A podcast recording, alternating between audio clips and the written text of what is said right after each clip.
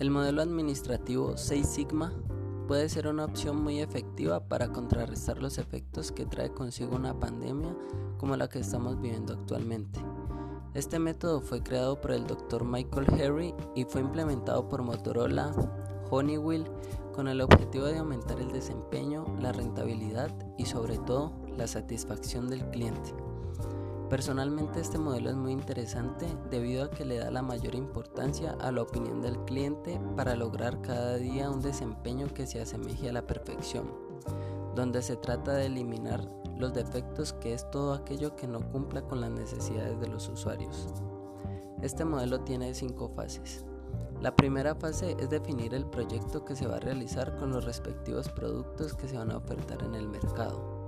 La segunda fase es medir en cuestiones de calidad y funcionamiento del producto, cuánto tiempo de vida media puede tener el producto, cuál es la probabilidad de fallo del producto, medir cuántas necesidades satisfacen el cliente.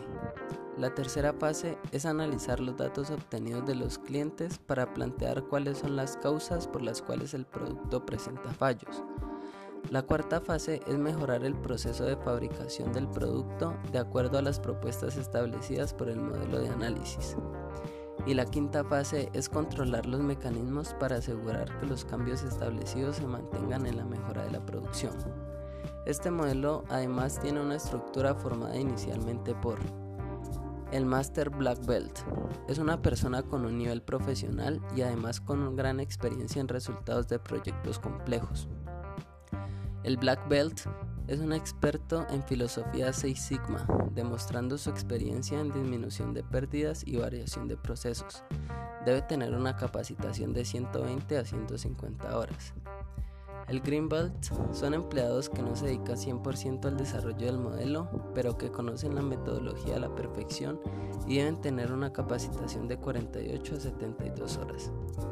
Los patrocinadores tienen un rol muy importante porque hacen posible los programas de capacitación desde los niveles más altos de dirección. Y los champions son directivos de alto nivel que asignan recursos y medios para la implementación de proyectos de los Black Belts.